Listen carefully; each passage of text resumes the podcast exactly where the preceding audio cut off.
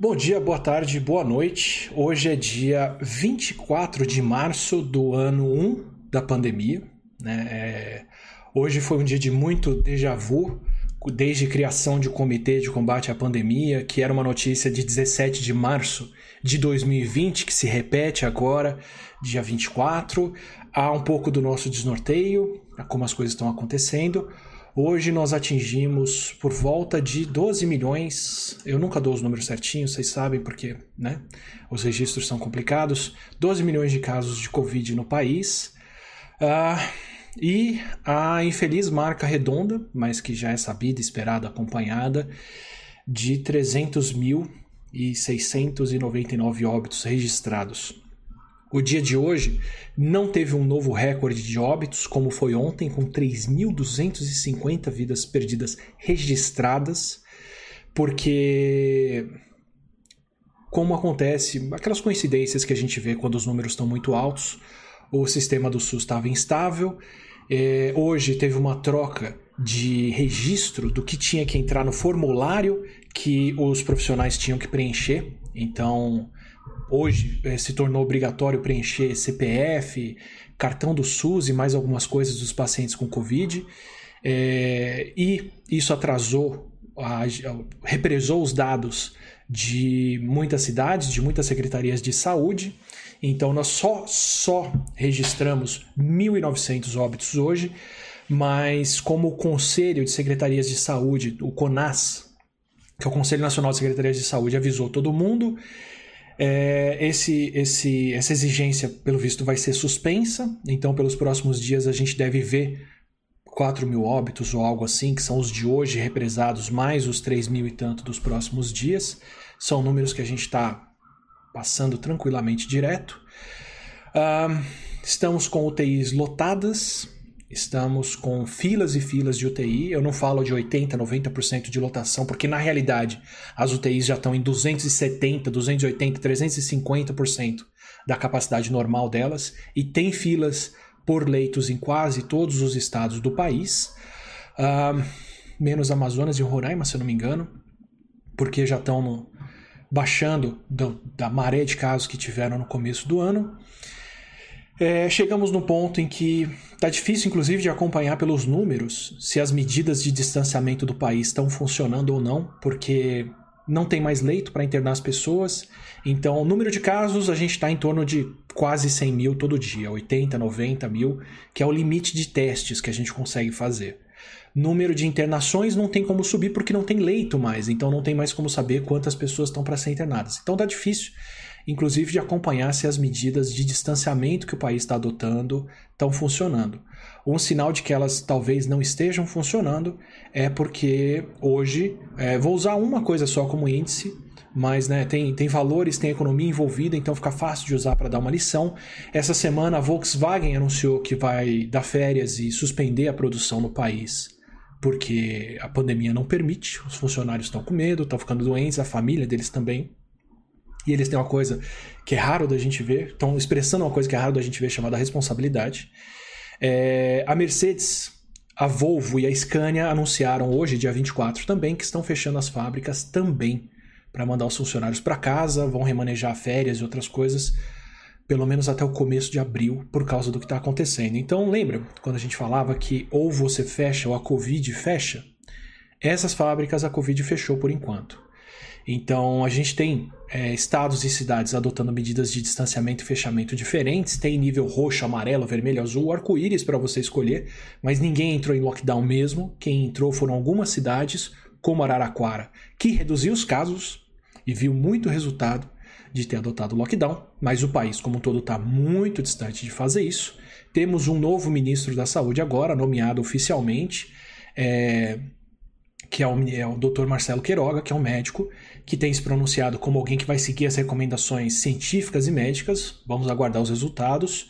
O ex-ministro General Pazuello está buscando foro privilegiado agora, pelas ações que teve. É, e a gente pode conversar um pouco sobre o que, que isso tem a ver com como a pandemia foi gerida no Brasil. E esse é o ponto todo, aliás, da conversa aqui hoje. Né? É, Antes de eu, de eu introduzir a, a, entrevistada de hoje, que já está no título, todo mundo já sabe que é a professora Deise Ventura, queria agradecer aos membros pelo apoio, ao Serra Pilheira pelo apoio para a gente poder fazer essas lives por aqui, que infelizmente continuam necessárias. Vocês estão vendo a minha cara de quem é, queria estar tá falando disso aqui. É, quer me ver feliz? É só ir para o vídeo desse fim de semana da caneta azul. Eu estava super empolgado falando de por que uma caneta é um instrumento fantástico para escrever falar de Covid dá essa gastura da, da, gente revisitar as coisas acontecendo, mas é necessário, então obrigado a todo mundo que viabiliza isso, ao Estúdio 42, que fez as artes todas de novo, a Paloma, que está dando esse apoio, e a professora Daisy, que apareceu aqui para a gente conversar. E a ideia hoje é justamente essa. É, eu tenho competência para falar sobre o vírus, como ele se espalha, o que, que ele causa, o que ele faz, como a gente evita e por aí vai. E mesmo assim é uma competência bastante limitada. Procuro epidemiologistas, infectologistas, especialistas de todas as áreas para balizar o que eu estou conversando com vocês aqui, além dos artigos científicos. Mas tem uma coisa que eu quero, eu quero muito entender, que é como a gente veio parar nessa. De quem que é a responsabilidade por esses 300 mil óbitos registrados até aqui, por essas 300 e tantas mil famílias que estão partidas uh, com essas pessoas que se foram, com todo mundo que está debilitado e sequelado pela Covid, com os números não oficiais e não registrados que a gente vai ver ainda, e com tudo isso que está acontecendo. É, eu tenho uma dificuldade muito grande em separar o que é ignorância do que é má fé, por exemplo. Com muita coisa que acontece, como por exemplo o, o, o SUS passar a exigir um registro de, é, do, de dados que não eram necessários até ontem e que, da maneira como foram colocados agora, atravancam e atrapalham o registro de óbitos. Então entendo o propósito de muita coisa aí. Parte do que o formulário pedia era para saber se as pessoas tinham sido vacinadas, quem está com Covid ou quem morre de Covid, isso é importantíssimo saber. Mas da maneira como a coisa é colocada, o que acontece é que a gente perde um pouco do registro do que está acontecendo. Então eu nunca sei dizer se essas coisas são coincidências infelizes ou parte de um plano. Mas tem quem saiba. Tem quem sabe analisar isso, embasar e fazer. Quem eu sempre tenho seguido, acompanhado e dou muito valor para o julgamento que tem feito é a professora Deise Ventura, que é formada em Direito e trabalha com saúde pública na, na Universidade de São Paulo, na Faculdade de Medicina. É, Faculdade de Saúde Pública, inclusive, foi onde eu comecei a ter as primeiras noções da biologia para as pessoas, o que é uma coisa fundamental para entender e que está fazendo toda a diferença hoje em dia. E ela tem construído uma série de relatórios ao longo do ano passado e desse ano, mostrando como o Brasil tem respondido à pandemia e como o que a gente está passando é parte de um planejamento feito e executado que conduziu isso até aqui. Então, quero dar esse espaço e conversar com ela, pra, com vocês, entender o que se passa, quem são os responsáveis, pelo que são responsáveis, pelo que podem ser responsabilizados por tudo isso que a gente está passando. Então, queria dar Boas-vindas à professora Deise Ventura. É, muito, muito obrigado pelo privilégio e pela presença aqui. É, a, a, única coisa boa que eu consigo dizer dessa pandemia tem sido as pessoas que eu tenho conhecido e com quem eu tenho conversado. Estou honrado de tê-la por aqui. E primeira pergunta, professora, para você se apresentar. Como que alguém do direito vai parar na saúde pública? Boa noite, Átila. Bom dia ou boa tarde para quem estiver nos ouvindo mundo afora. Muito obrigada por essa oportunidade. É uma honra para mim também te encontrar. Tu tens feito um papel absolutamente fundamental. Qualquer pessoa que tenha conhecimentos técnicos sobre saúde pública sabe que a comunicação é a chave da resposta a uma epidemia. E a, a imprensa, a, as as pessoas que difundem ciência com qualidade, como é o teu caso, muitos de nós, docentes, pesquisadores, nós temos cumprido um papel uh, que, uh, na verdade, não só não é ajudado, como muitas vezes é dificultado por autoridades. Né? Então, parabéns, Átila, e parabéns pela resistência a, a ataques, a, a, a mal entendidos forjados, a tudo isso. Eu acho que nós podemos ter muito orgulho do que nós temos feito até hoje, desde o início da pandemia. E a tua pergunta é uma pergunta muito interessante, porque eu, eu tenho uma formação bem ortodoxa em direito. Eu sou graduada, mestre e doutora em direito, e inclusive fiz a minha pós-graduação numa instituição muito tradicional, que é a Universidade Sim. de Paris 1, Panthéon Sorbonne. Então, eh, eu, eu posso dizer que de formação eu sou uma jurista da gema, mas que sempre se interessou uh, por uh, temas que a gente considera no direito como temas de vanguarda. Eu comecei a minha carreira trabalhando com integração regional, blocos regionais, União Europeia, Mercosul, trabalhei mais de 10 anos com isso. E, quando eu trabalhava na Secretaria do Mercosul, em Montevideo, no Uruguai, eu conheci a família de negociadores internacionais da saúde. Essencialmente era a negociação de normas técnicas de saúde para permitir a livre circulação de mercadorias, normas fitossanitárias, enfim. A partir dali, eu me apaixonei por saúde e uh, comecei a escrever sobre o princípio da precaução, outros temas jurídicos, e escrevi o meu primeiro artigo sobre pandemias em 2008, ele foi publicado em 2009. Hum. Meus colegas diziam, mas que história é essa? Que pena, né? Uma pessoa tão legal, escrevendo sobre pandemia, que, que, história é essa? Porque a gente tinha vivido a gripe H1N1, mas sim, ela não teve sim. essa dimensão que, que a Covid-19 tem agora. Bom, eu me apaixonei completamente por esse tema. Quando eu vim para a USP em 2008, eu resolvi me dedicar exclusivamente a ele e eu fiz a minha livre docência em direito internacional sobre a gripe H1N1. Foi outro escândalo. Meu livro saiu em 2013. Alguns colegas me diziam: Uh, eu gosto tanto de ti, eu vou tentar entender sobre o que, que tu trabalhas, né? Mas eu tô, tô, dizendo isso em tom de brincadeira, mas a verdade é que uh, há muito tempo a judicialização da saúde no Brasil é um tema muito importante. Há muitos colegas que trabalham com a legislação do Sistema Único de Saúde, com outras normas de outras agências, e que acabam gerando uma jurisprudência enorme sobre saúde, um embate judicial significativo. Menos, a gente tem um, um número menor de colegas que trabalham com questões de saúde internacional, e é aí que eu uh, entro também com questões de saúde e, e direitos humanos.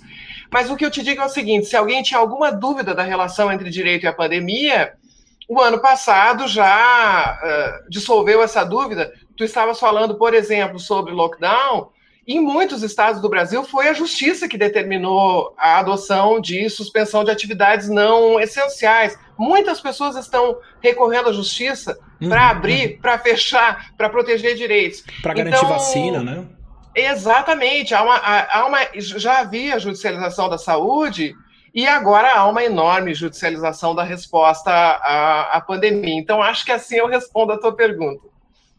Não, é, é, bom, obrigado pela introdução. É, assim, infelizmente, a gente está dependendo dessa judicialização da saúde agora, né? É, a gente teve toda essa disputa entre poderes dos municípios, dos estados, quem resolve o quê, porque da minha parte, é, a, o, o, incômodo, o estresse, é perceber que a gente tem uma ação descoordenada de uma coisa que não funciona por partes, que não funciona sozinha. Né? A gente pode ter uhum. cidades, estados fechando e fazendo um trabalho muito bom, mas assim que você abre a fronteira, as pessoas cruzam doentes de novo, os números voltam, as pessoas voltam a circular. São Paulo, por exemplo, é uma cidade que não funciona sozinha, ela depende de toda a região da Grande São Paulo, e se a cidade vizinha não fechar, ela vai sofrer, a gente vai sofrer. Eu, eu vejo isso tudo catado dessa forma e talvez por isso sendo mais judicializado ainda do que precisaria ser né? E eu queria entender de você justamente isso, assim, é, precisa ser assim, tem que ser assim, porque como que está sendo a resposta federal brasileira que teria que ser feita à Covid? Como que. Vou colocar em termos. É, tem boletins e boletins seus, relatórios e relatórios. Tem um artigo muito bom na Folha, eu vou colocar no Saiba Mais sobre o que está acontecendo aqui.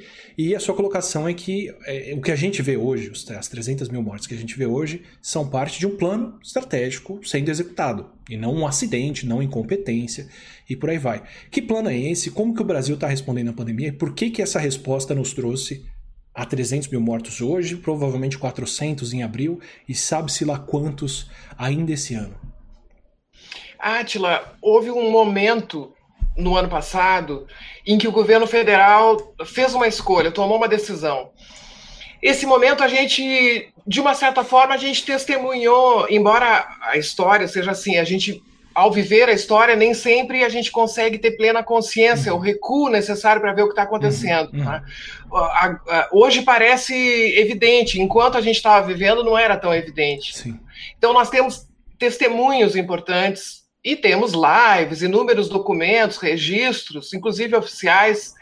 É, quando, quando a gente vê a, o início da resposta brasileira ali, que arranca bem com uma nova lei uh, que, que trata uh, da, das medidas de resposta à pandemia, que é a Lei 13.979, do dia 6 de, de fevereiro, o Ministério da Saúde se organizando, a gente pode concordar ou discordar de alguma medida, mas havia claramente uma decisão de conter a pandemia. Uhum, uhum. E o ex-ministro da Saúde, Luiz Henrique Mandetta, uh, ele, em ele não era percebido como um aliado do Sistema Único de Saúde, do SUS, que é o maior trunfo do Brasil na resposta à pandemia, reconhecido internacionalmente, referência internacional sobre cobertura universal de saúde, o subfinanciamento, que é o defeito maior que a gente percebe no Brasil, uh, ele, claro, que atrapalha o desempenho do SUS, mas a gente tem algo que a, a ampla maioria dos demais países quer ter. Né? O ministro Mandetta uh, rapidamente se deu conta de que o Sistema Único de Saúde era uma vantagem comparativa importantíssima do Brasil, eh, nas palavras dele, pela enorme capilaridade dos protocolos que poderiam ser adotados, pela qualidade dos profissionais de saúde, pela experiência em gestão federativa, e ele uh, colocou o coletinho do SUS, toda a equipe dele colocou o coletinho do SUS, e ele, ele, no início, a primeira, primeira vez que ele falou algo nesse sentido, ele disse assim: ainda bem que nós temos o SUS. Uns dias depois ele disse: graças a Deus nós temos Foi. o SUS. Né? E virou uh, uh, alguém que uh, tinha perfeita consciência do nosso potencial. Ele disse isso mais de uma vez: de ser referência internacional na resposta à pandemia. Quer dizer, que a gente começa correspondendo ao que se espera da gente, porque o Brasil, nos rankings de segurança da saúde global, era colocado, por exemplo, o ranking da Johns Hopkins, que foi publicado em novembro de 2019, entre 195 países, o, o Brasil era o 24 uhum. melhor, o, o, mais preparado. E em alguns quesitos, por exemplo, a contenção da propagação da doença, nós éramos os nonos. Então, Sim. Então, havia essa expectativa no mundo em relação ao Brasil, por quê? Programa Nacional de Imunização, Vigilância em Saúde, Atenção Primária à Saúde, to todas as, todos os programas dos quais o Brasil é referência. É, é, inclusive, respostas uh, eficientes anteriores a emergências internacionais, como foi o caso da síndrome congênita do vírus Zika, uhum. da, da qual nós fomos epicentro em 2016. E nós controlamos, né? Então a gente começa bem. E aí a gente nota, o, o ex-ministro Mandetta diz isso no livro dele, um livro importante, que se chama Um Paciente Chamado Brasil, é um testemunho histórico, né? uhum. Ele conta ali o momento em que a presidência da República passou a buscar assessoria fora do Ministério da Saúde e passou a construir uma estratégia de enfrentamento com o Ministério da Saúde. Que estratégia é essa?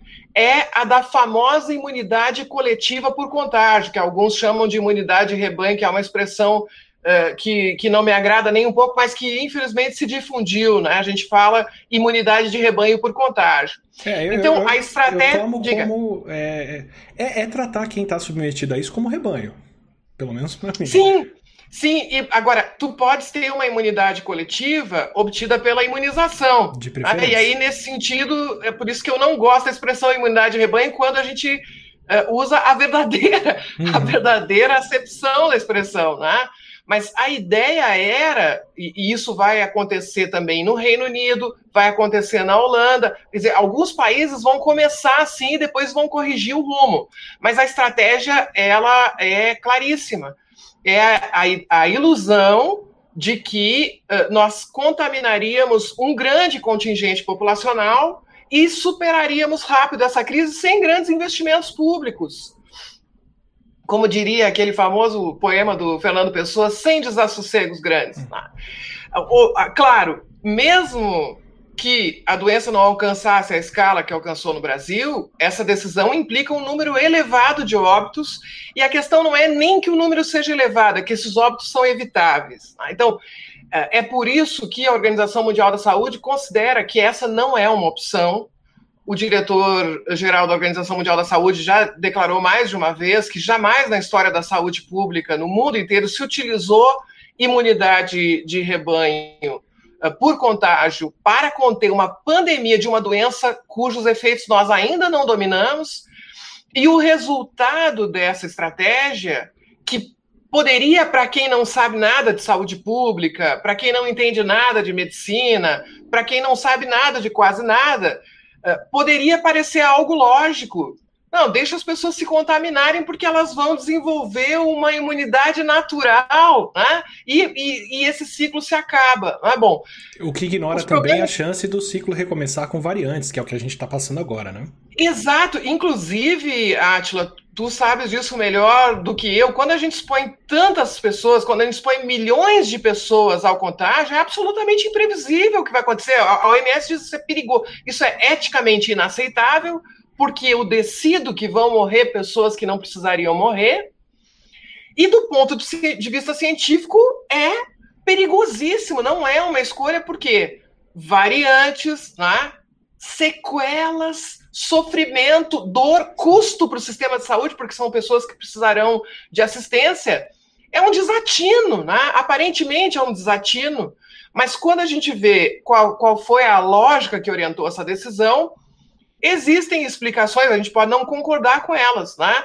Mas a, a, a racionalidade, a suposta racionalidade dessa decisão era gastar pouco uh, e superar rapidamente, fazer com que as pessoas estivessem protegidas, e, e tu e outras pessoas valiosíssimas têm explicado que nós sequer sabemos por quanto tempo e com que extensão nós ficamos imunes quando nós eh, somos infectados eh, pela doença, há relatos de reinfecção. Então, a, a estratégia de base era essa: disseminar o vírus para encurtar a crise, incentivar as pessoas ao contágio, incentivar como? Exaltando a valentia das pessoas, ameaçando com o desemprego, ameaçando com a fome, tanto que o Brasil custou muito até viabilizar de fato um auxílio emergencial que possibilitasse as pessoas ficarem em casa, e depois ele foi suspenso e agora ele é irrisório, né? Então a ideia é uh, incitar essa valentia, fazer com que as pessoas acreditassem que existe um tratamento, inclusive um tratamento uhum. precoce, uh, para a doença e contar com os governadores e prefeitos num ano eleitoral. Nós tínhamos eleições municipais no ano passado para conter o transbordamento, tá? para conter o Sistema Único de Saúde. Ainda com a vantagem de que os governadores e prefeitos teriam toda a responsabilidade caso não desse certo essa contenção. Né? Tanto, Átila, que nós. Hoje nós temos. Quando eu comecei, quando eu me apaixonei por esse tema das pandemias, a minha preocupação era o abuso de medidas restritivas.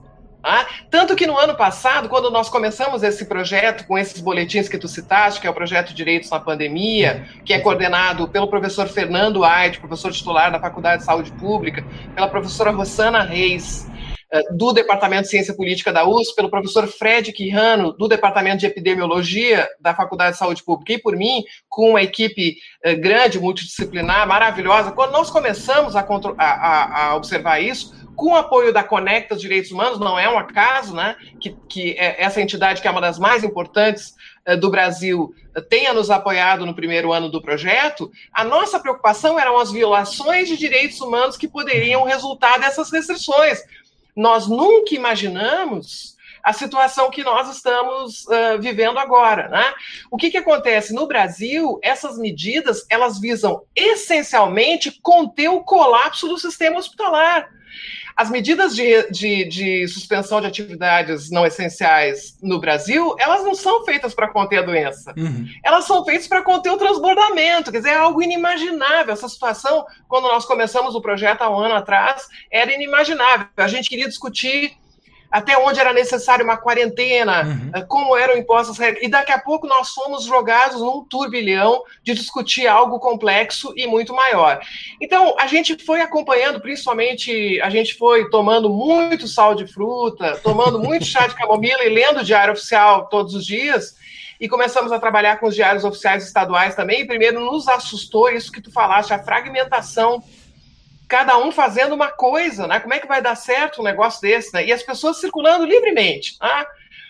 Uh, a gente começou a se dar conta disso, e quando chegou no final do ano, que a gente viu prevalecer uma narrativa de que o governo era incompetente, de que uh, determinadas autoridades eram tinham perdido o juízo, eram loucas, ou que, ou que eram provocativas, ou que uh, uh, simplesmente estavam falando para o seu próprio eleitorado, a gente sopa. Não é isso que a gente viu esse ano, estudando as normas, estudando a jurisprudência do Tribunal de Contas da União e estudando a jurisprudência do STF. Nós precisamos mostrar que existe um plano arquitetado em detalhes e que quem promove essa estratégia não é uma pessoa, é o conjunto do governo federal. E aí a gente identificou três eixos, né? a gente identificou a parte normativa, que é imponente, é impressionante, realmente impressionante, a, a estratégia de obstrução do trabalho dos governos estaduais e municipais e aquilo que nós chamamos de propaganda contra a saúde pública, que eu acho que é o, o a conclusão mais importante, é o achado mais relevante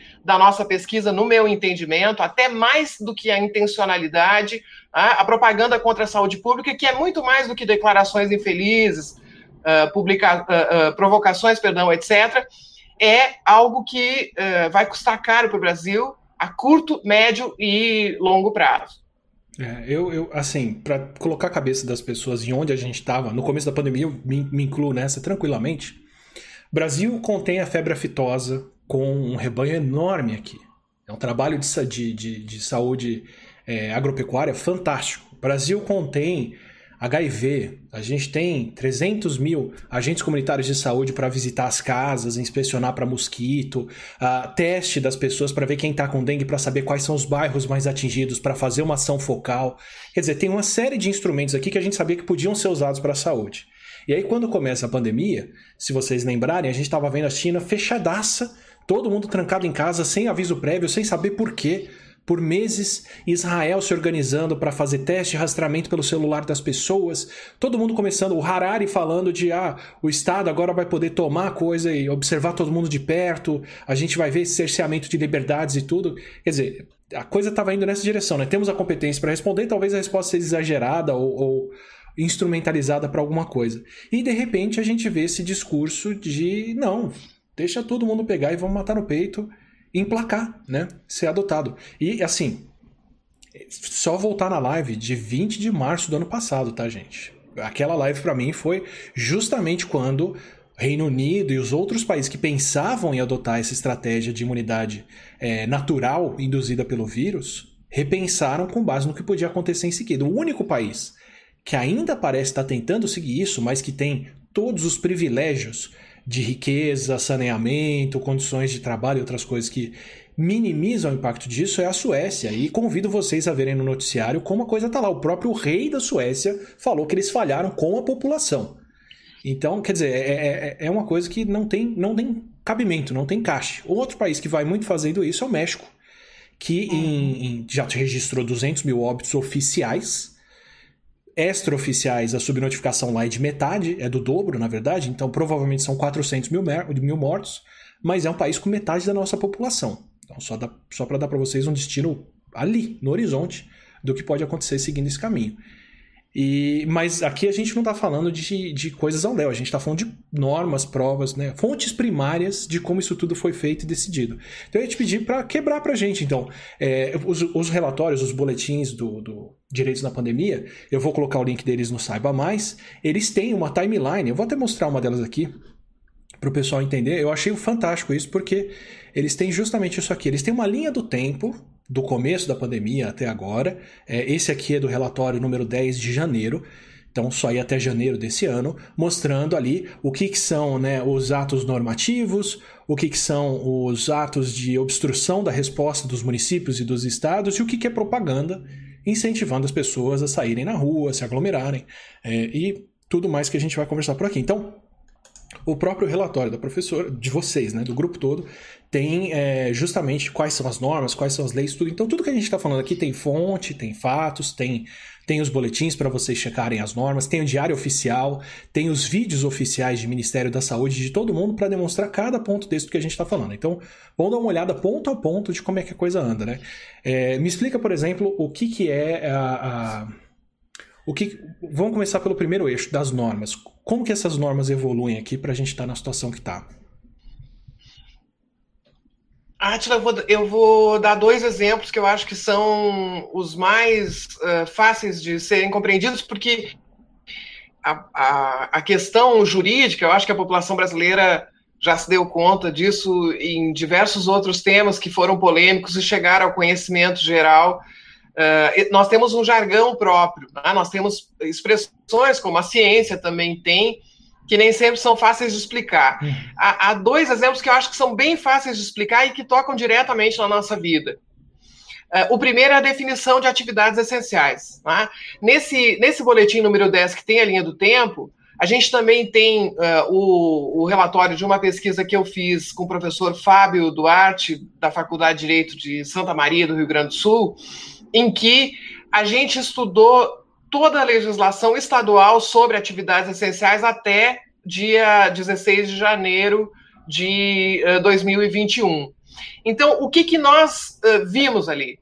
Cada estado adota que é atividade essencial durante uma pandemia, e o mais incrível, cada município também adota, pode potencialmente adotar, alguns seguem a legislação estadual, outros adotam a sua própria legislação sobre o que é atividade essencial. Nós fomos comparar, os municípios não tem como, são milhares, mas a gente foi comparar os estados, e já é estarrecedor, já é estarrecedor. Ah, paralelamente, na esfera federal, o presidente vai adotando uma série de decretos que vão cada vez mais ampliando a definição daquilo que é considerado essencial durante uma pandemia. Muito bem. Uh, o, o, como é que eu digo que uma atividade é essencial durante uma pandemia e outra não? Eu vou lá olhar. Barbearia é essencial durante uma pandemia, no momento em que eu quero conter a propagação do vírus? A academia de ginástica, que a gente já tem estudos imponentes sobre a, a, a capacidade de transmissão. Então a gente vai indo ponto a ponto ali. A indústria, considerada de forma indiscriminada como atividade essencial, os cultos religiosos. Então a gente vai vendo que a, a, presidência da República vai estendendo cada vez mais essa, essa compreensão. Alguns governos estaduais alinham com essa definição federal, outros não. Alguns estados fazem isso por meio de lei estadual, então os municípios daquele estado não podem, por decreto, contrariar uhum. essa lei, mas cada um faz de um jeito. E aí a nossa conclusão é que não tem nenhum critério técnico. Hoje no Brasil, não tem nenhum critério técnico com uma racionalidade, com uma justificativa para dizer que algo é essencial. Vai depender da correlação de forças políticas em cada município ou em cada estado dizer o que é essencial e o que não é essencial. É um enfrentamento entre interesses. Quem vence diz o que é essencial ou não. O que é desastroso do ponto de vista da saúde pública. Do ponto de vista da saúde pública, nós temos que nos perguntar: essa atividade realmente é essencial num momento em que a gente precisa conter a propagação, não é assim que funciona no Brasil nesse momento. E de janeiro para cá, isso só se agravou. Ah, então, a, a, solução que foi dada pelo Supremo Tribunal Federal, ela tem uma grande vantagem, a solução tão discutida que permitiu, aliás, reconheceu o que está na Constituição Federal, de que todos têm a obrigação de proteger a saúde da população brasileira, União, estados e municípios. Essa decisão ela é correta. E ela nos salvou de uma catástrofe ainda maior. Mas ela tem um inconveniente. Ela deixou a União agir. Ela deixou a, a, o entendimento do Supremo Tribunal Federal, até hoje, eu espero que ele se modifique, é de que é poder discricionário do, uh, da, da presidência da República, do governo federal, estabelecer a sua estratégia de resposta à pandemia. E que o que a, a jurisdição faz é conter excessos, evitar determinadas violações, uh, dirimir dúvidas que existem sobre a interpretação das leis. E o que Mas que é o deixa. Discricionário? discricionário é uma margem que o agente tem público, agente público, perdão, tem para decidir dentro da lei. A lei não diz para ele faça exatamente isso. Não tem nenhuma lei no Brasil, eh, infelizmente, que diga não pode usar a imunidade de rebanho por contágio para responder a uma pandemia, porque não vai conter a pandemia e porque vão morrer centenas de milhares de pessoas que não precisariam ter morrido, porque o sistema de saúde vai colapsar, isso vai custar uma fortuna para o bolso do contribuinte e para o bolso das pessoas também, porque a saúde no Brasil é custeada pelos cofres públicos, mas também pelo bolso das pessoas, pelos planos de saúde, etc. Isso não está escrito em nenhuma lei. Né? Então, se entende que é uma margem para decidir. Eu tenho, eu tenho poder discricionário, eu posso jogar, mas eu não posso fazer nada contra a lei.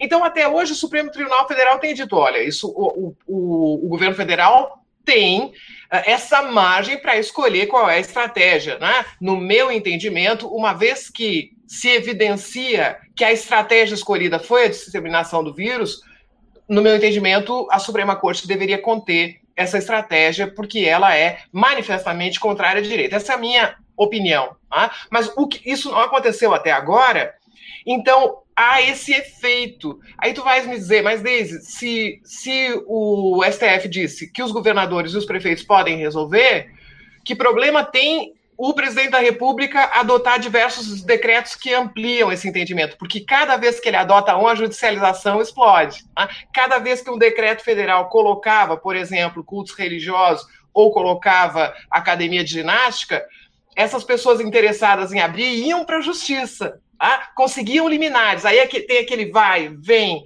até chegar à segunda instância, então gerou uma instabilidade enorme, muita coisa conseguiu ficar aberta quando não era para ter ficado aberta naquele estado ou naquela prefeitura que tinha decidido fechar. Então, esse é um exemplo que nos toca diretamente, que foi altamente propagador do vírus. O segundo exemplo é o dos vetos, que são impressionantes. O presidente da República, segundo a nossa Constituição, a cada lei que é adotada pelo Congresso Nacional, ele tem o poder de veto parcial ou total. Então, ele pode vetar, digamos, vamos dizer de uma forma simples, eh, retirar uh, os efeitos, não deixar que se torne lei alguns trechos ou uma lei inteira. E o presidente se valeu disso intensamente. Que normas ele vetou? A lei sobre as máscaras, que instituía a obrigatoriedade do uso de máscaras, e um conjunto importante de obrigações o nosso estudo nos mostrou claramente a importância da comunicação. Então, por exemplo, eh, um dos dispositivos vetados foi a obrigação de afixar em local público como se usa corretamente uma máscara. Quantas pessoas devem estar dentro de um estabelecimento comercial aberto? A obrigação de fornecer máscara aos trabalhadores de um estabelecimento comercial que está aberto. Então, diversos itens dessa lei, eu poderia passar a noite falando em veto, mas eu vou mais rápido. O veto ao plano de controle do vírus nas comunidades indígenas, que foi muito comentado, porque suprimiu da União o dever de fornecer até água potável para as comunidades indígenas, mas aí entra a comunicação mais uma vez. O, o, presidente tentou retirar da União o dever de informar as comunidades indígenas sobre a doença, inclusive nos uh, idiomas dessas uh, comunidades, prover serviços de internet uh, nas aldeias para que os índios não tivessem que se deslocar até centros urbanos maiores. A famosa Isso, tem algum outro motivo além de promover doença para esse tipo? Porque para te dar para te dar uma ideia da justificativa da, do, do veto do uso de máscaras, era potencial de violação de domicílio. As justificativas são tão pífias que grande parte desses vetos foi derrubada pelo Congresso Nacional. Agora, Átila, os tempos do direito são tempos diferentes. Então, em todas as, todos os dispositivos cujo veto foi derrubado, isso levou meses para acontecer. E eu te dou um exemplo, foi agora, na, agora há poucos dias que se conseguiu derrubar o veto presidencial, a lei que instituía a obrigação de reparar a família do profissional de saúde que faleceu trabalhando na resposta à Covid-19 ou uh, que uh, ficou inválido. Esse veto foi derrubado agora, muitos meses depois. Então, a, a, o que existe é há uma contenção, ou seja, as instituições resistem a essa estratégia, mas de forma limitada, muitas vezes muito tarde, e o dano já foi causado, ou seja, o vírus já se espalhou. Então, sim, a parte sim. normativa tem muito mais coisa do que isso, mas eu acho que esses dois exemplos mostram bem como o direito é importante, como às vezes ele pode salvar, mas às vezes ele pode atrapalhar muito a resposta à epidemia. Quer dizer, eu passei um ano aqui falando que a gente não tinha uma campanha de uso de máscara no Brasil, não tinha uma campanha de educação das pessoas de como colocar o que fazer. Venho eu falar aqui, olha gente, PFF2 é uma máscara importante para filtrar e tudo, porque isso não é comunicado e isso vem desse tipo de veto.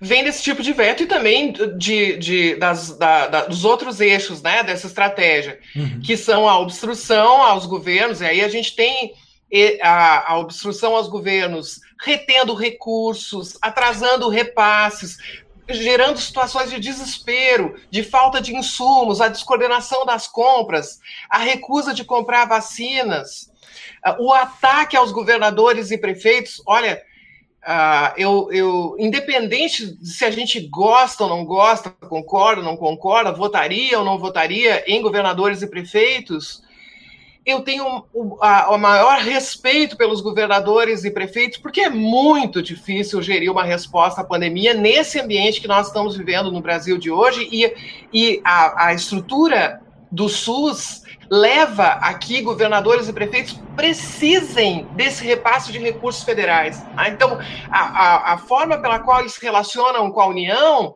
ela não é anódina. Quer dizer, esses, esses uh, governadores e prefeitos, uh, se eles partirem para uma política de enfrentamento, como é que vai ficar o repasse dos recursos? Ainda mais difícil. Né? Então, aqui a gente tem uh, um momento em que se chega a falar em guerra contra os governadores, em que se pede que os governadores e prefeitos sejam atacados, em que se, incite, se incita a invasão de hospitais para um ataque político a esses governadores e prefeitos, alegando que a pandemia não é tão grave assim e que uh, os hospitais não estavam uh, ocupados.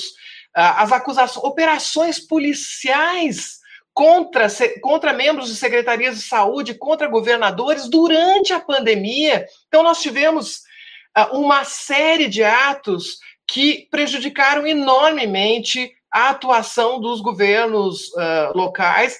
E o corolário, ou seja, o, o, o ápice dessa uh, oposição ferrenha contra quem estava tentando conter os, o, o, vírus nos estados e nos municípios é essa ação judicial que foi proposta na semana passada pela presidência da República contra os governadores. Chegou a esse ponto de judicializar uma demanda contra três estados que estão fazendo tardia e limitadamente o que deviam fazer, porque eu te repito, Atila, esse tipo de medida que está sendo adotada agora, que tu tem toda a razão, não é lockdown, é lockdown em raríssimos uh, casos, já vem tarde e é uma tentativa de evitar essas imagens de pessoas morrendo no chão, a falta de oxigênio, etc. E aí vem o terceiro eixo, que é o que eu estou louca para conversar contigo e, e para te ouvir, que tu és um craque nisso, é a propaganda contra a saúde pública, que é como se fosse um combustível pegando fogo nessas duas estratégias anteriores.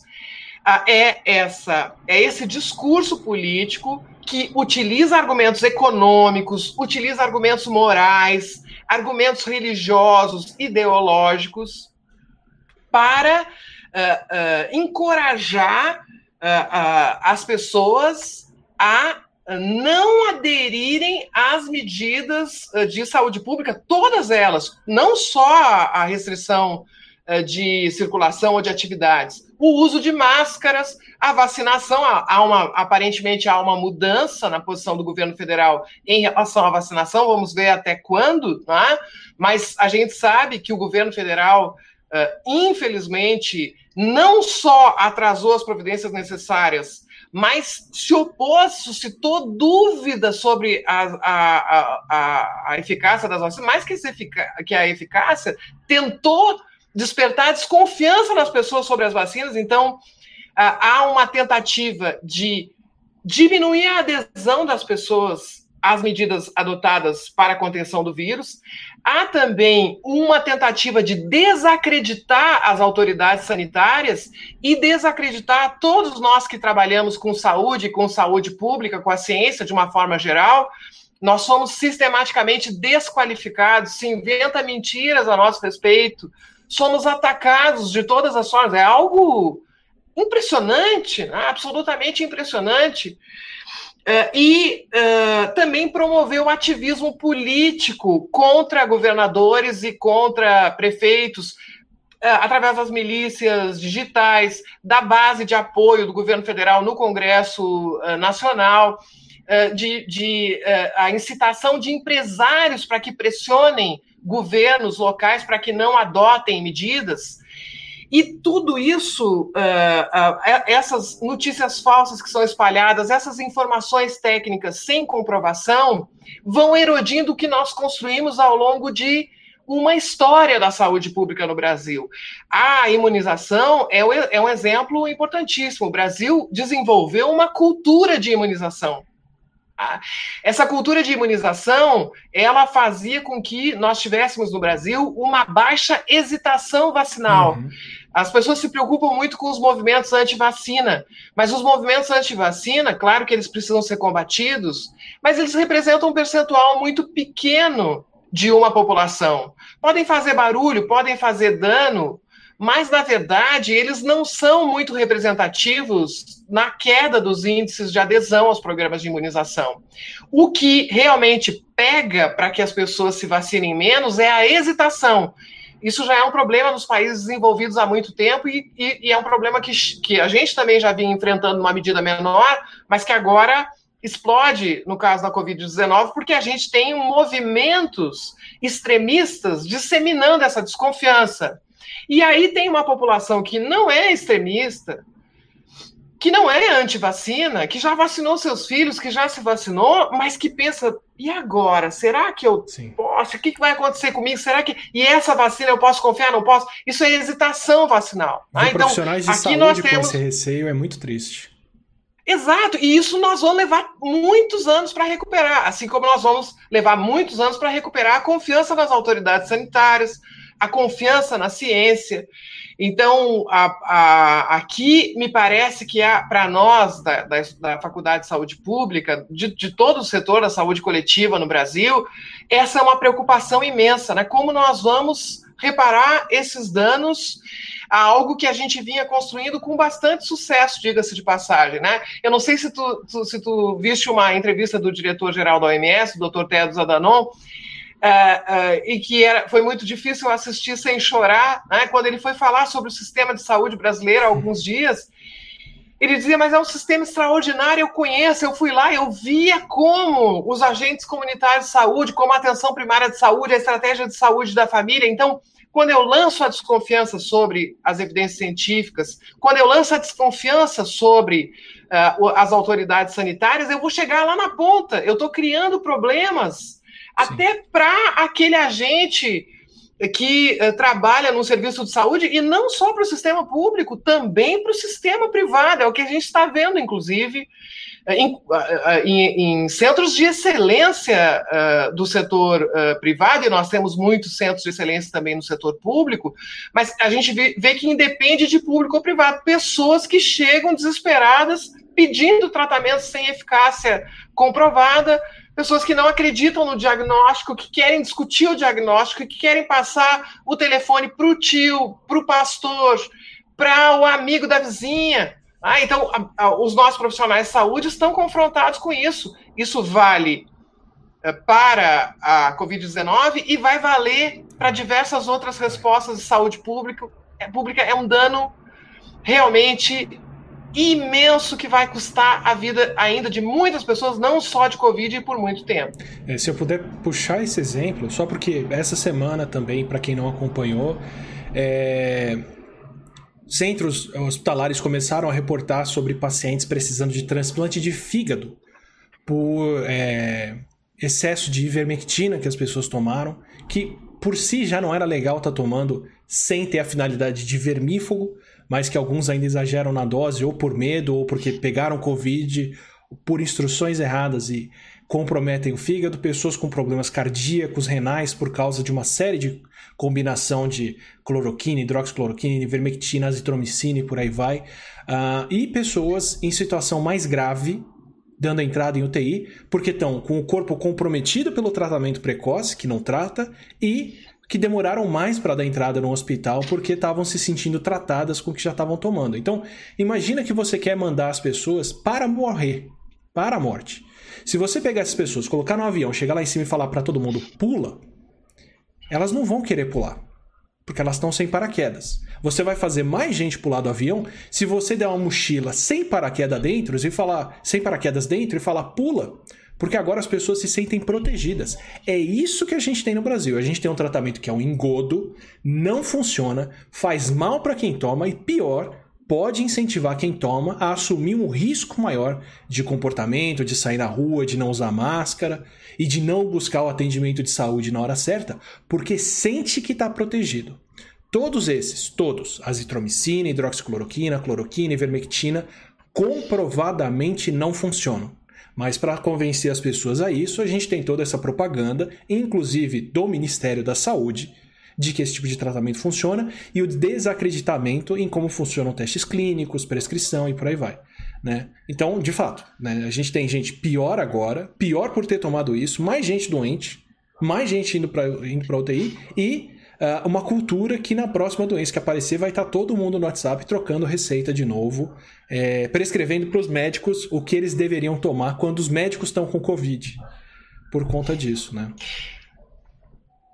É, e é um, é um pilar essencial dessa estratégia. Por isso que ele persiste. Ele é um pilar absolutamente fundamental. Essa valentia que é encorajada nas pessoas tem medo do quê? Todo mundo vai ter uh, um dia quem é forte não fica nós mal. Vamos morrer. Quem, quem tá pra cima, uh, quem tá feliz não fica doente, né? Bundão, to, todas essas coisas uh, tentam despertar essa valentia nas pessoas. E aí nós entramos no domínio da crença. Eu adoro aquele ditado que diz assim: em Deus nós cremos, dos demais eu quero provas. É assim que a gente precisa uh, se conduzir. E aí virou crença, virou acreditar. Uh, há uma associação.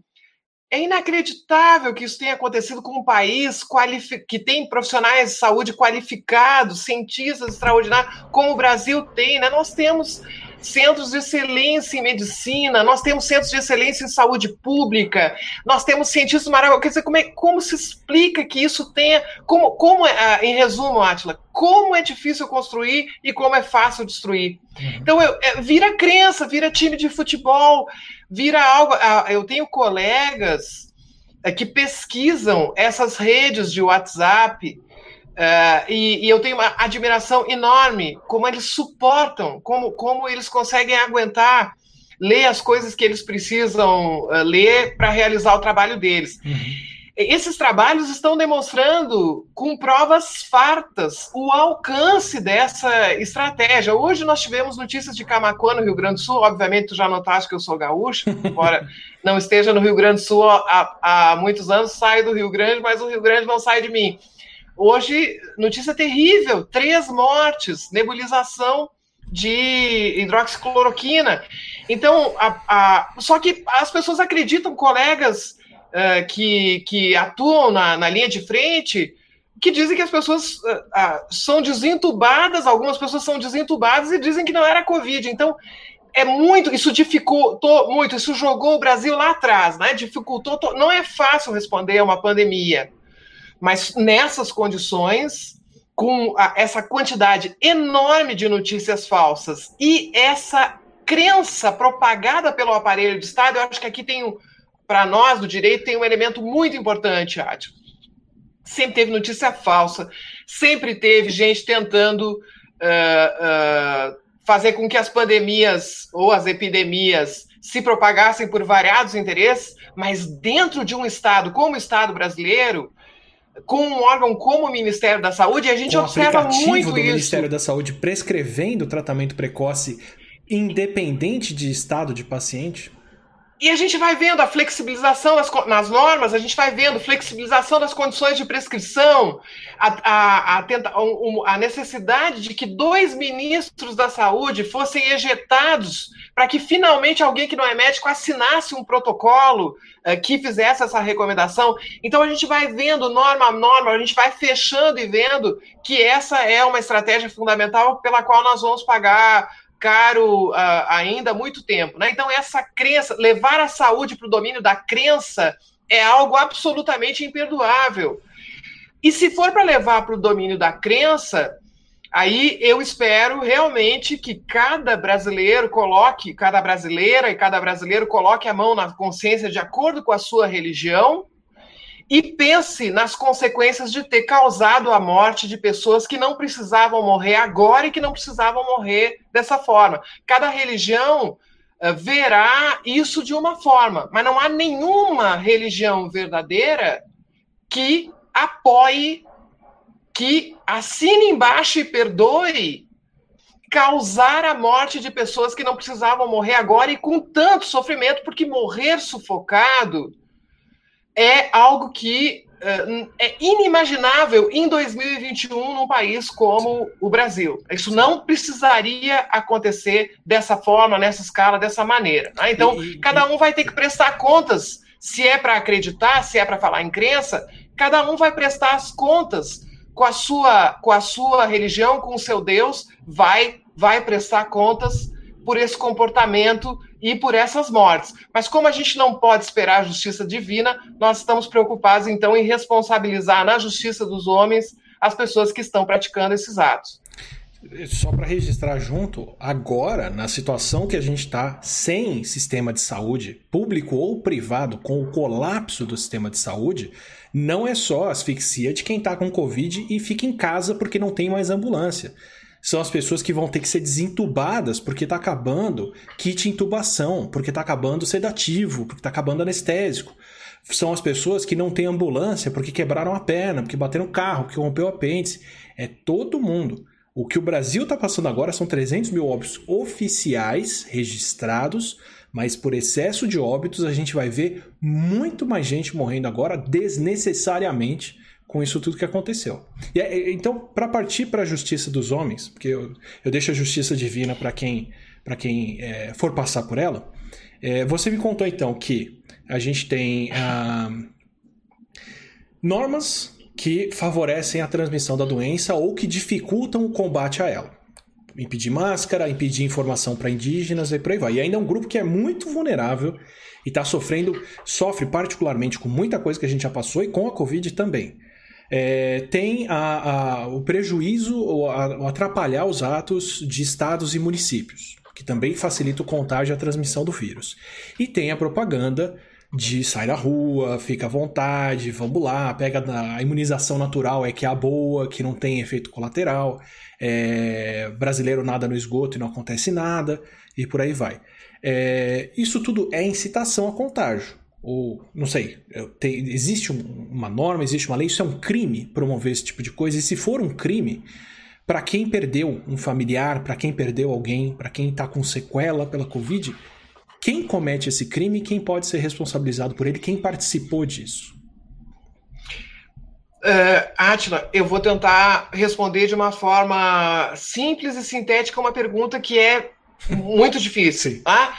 Uh, não que a gente não tenha as respostas, é difícil explicar numa linguagem simples e rápido. Então eu vou começar pra, por fazer uma diferença. Isso que tu falaste agora é muito importante. Eu tenho visto muito nas redes sociais nos últimos dias as pessoas dizerem os familiares não podem ir para a justiça buscar uma reparação, uhum, uhum. as pessoas que sofreram com sequelas não podem buscar uma reparação. Então vamos separar o que é a responsabilidade no sentido de reparar danos. Uhum, uhum. E aí, o que, que vai acontecer? Claro que vão, eu acho que haverá uma avalanche de ações judiciais buscando a reparação. Mas aí, é, provavelmente, quem vai pagar, mais uma vez, é o Estado. Ah, as pessoas vão. É, aí depende de cada situação individual, mas em geral elas vão buscar a responsabilidade do quando eu digo Estado, eu posso estar falando do município, posso estar falando de um Estado federado ou da União, aí vai depender de cada situação. Mas vão buscar, digamos assim, do poder público. A Secretaria de Saúde, o Serviço de Saúde, etc., vão buscar essa responsabilização. É, muitas, muitas relações causais, como é que eu vou dizer? Uma, uma relação de causa e efeito é, vai ser demonstrada claramente. Nós já temos aí pessoas que faleceram que eram defensoras do tratamento precoce, que consumiram intensamente essas substâncias. A relação de causalidade ela é absolutamente direta. E outras irão para a justiça dizer: eu me expus porque eu acreditei que havia esse tratamento. Meu pai, minha mãe, meu avô se expôs porque acreditou, ou foi a uma aglomeração, ou não foi dispensado do trabalho, ou não tinha o equipamento de proteção adequado. Então a gente vai ter uma, uma variação de, de situações, mas do ponto de vista uh, material, é provavelmente o Estado que ainda vai ter que pagar pela estratégia que foi definida pelo governo federal, essa reparação pecuniária. Agora, as pessoas responder, responderem por isso a gente chama de responsabilidade no plano criminal ou penal. Né? Então, uma coisa é a reparação uh, material, a outra coisa é considerar o crime um comportamento de um indivíduo e ele pagar por esse comportamento, seja por meio de uma multa ou da prestação de serviço à comunidade, ou até mesmo com a detenção ou a reclusão. Então, ou seja, com a perda da, uh, da liberdade. Uh, essa segunda parte, ela é mais complicada, mas ela também é bastante clara, na minha opinião. Então, nós temos os crimes comuns, entre eles os crimes contra a saúde pública.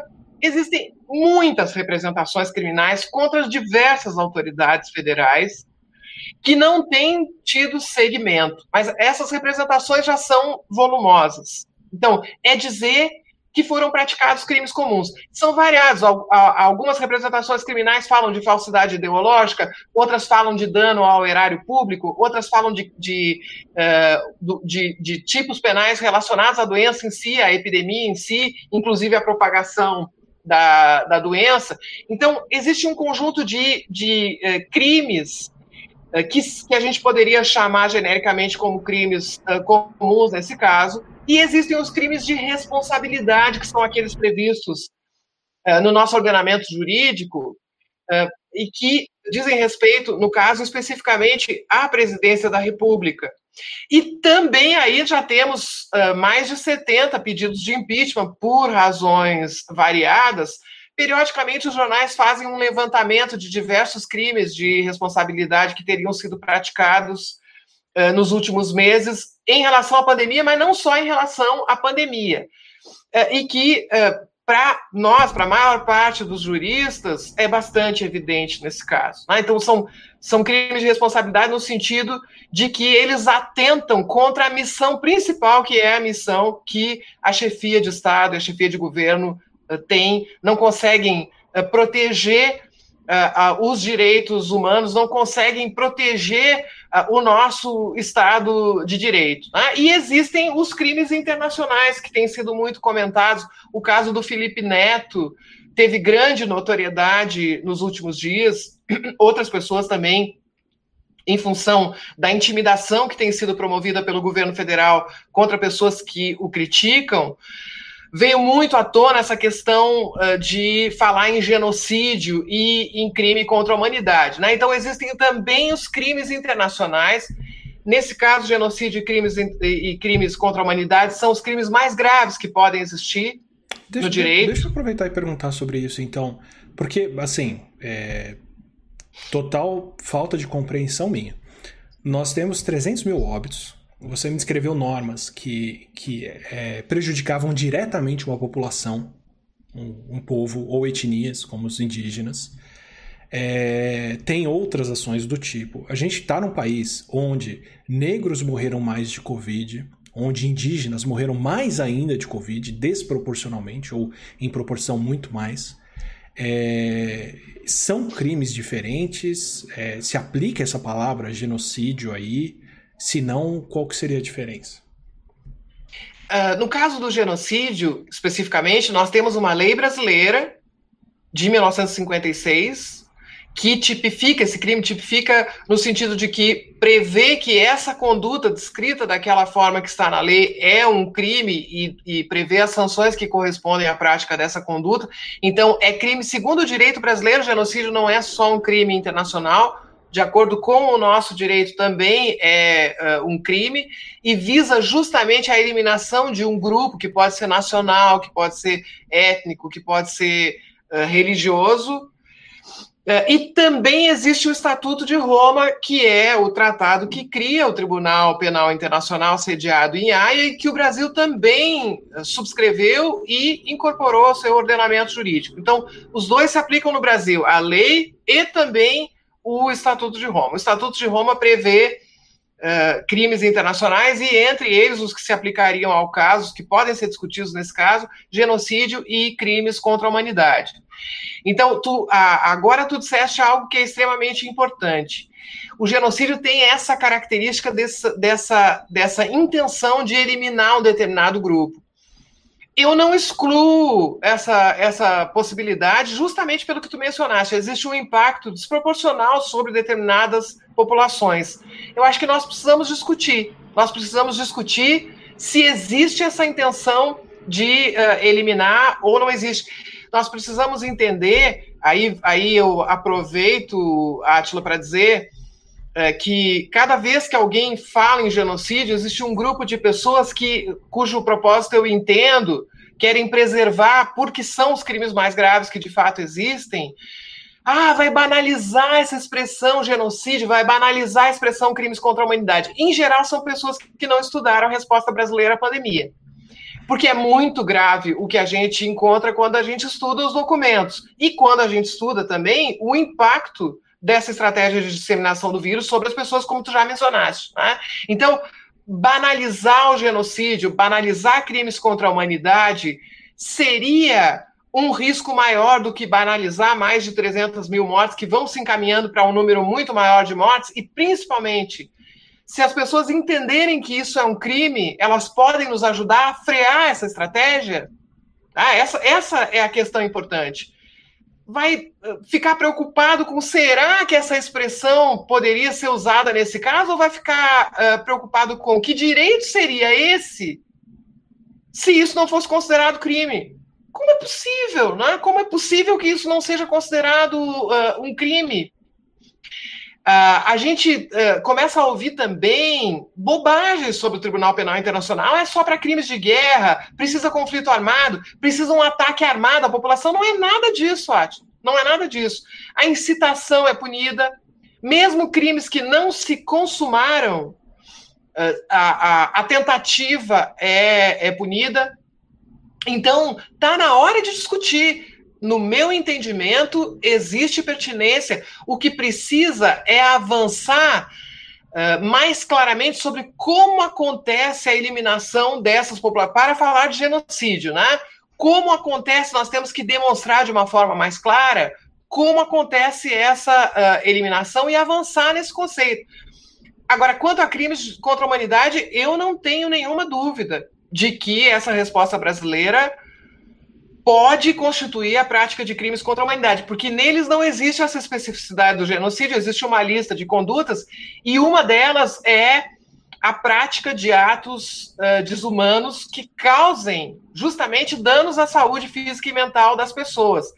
Mas precisa configurar esse ataque, uh, esse ataque sistemático e generalizado à população que uh, o direito penal internacional já diz que não precisa ser um, um, paredão, para usar uma expressão bem BBB, né? não precisa ser a, a, a violência física, pode ser, inclusive, levar a população a se comportar de uma determinada forma, de maneira a uh, uh, uh, cair nessa armadilha, digamos assim, nesse plano que precisa ser um plano sistemático. Né? Então, a gente já a gente já demonstrou que existe esse plano sistemático, a gente já demonstrou que existe esse ataque à população civil, e me parece claro que está na hora de uh, a prática desses crimes. O genocídio ainda não me parece clara essa argumentação, mas a gente pode avançar e aí tem que ouvir, tem que ouvir os familiares das vítimas, tem que ouvir as pessoas que estão estudando esse impacto sobre essas populações, né?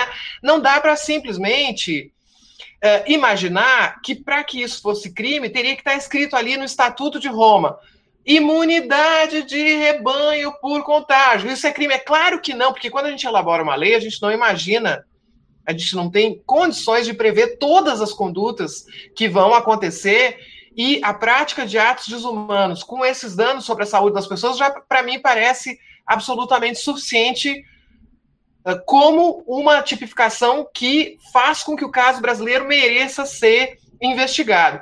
Então, a, a, eu, eu, não sei se eu tive sucesso em explicar de uma forma clara e simples, mas na verdade a gente pode ter crimes comuns, a gente pode ter crimes de responsabilidade e a gente pode ter crimes internacionais, com a peculiaridade de que o genocídio também é um crime à luz da legislação brasileira, não é só da, do, do, do, do Estatuto de Roma e da Convenção eh, que é inclusive anterior sobre o genocídio, e que essas, essas três possibilidades eh, elas pertencem a regimes jurídicos diferentes e são apuradas por órgãos diferentes.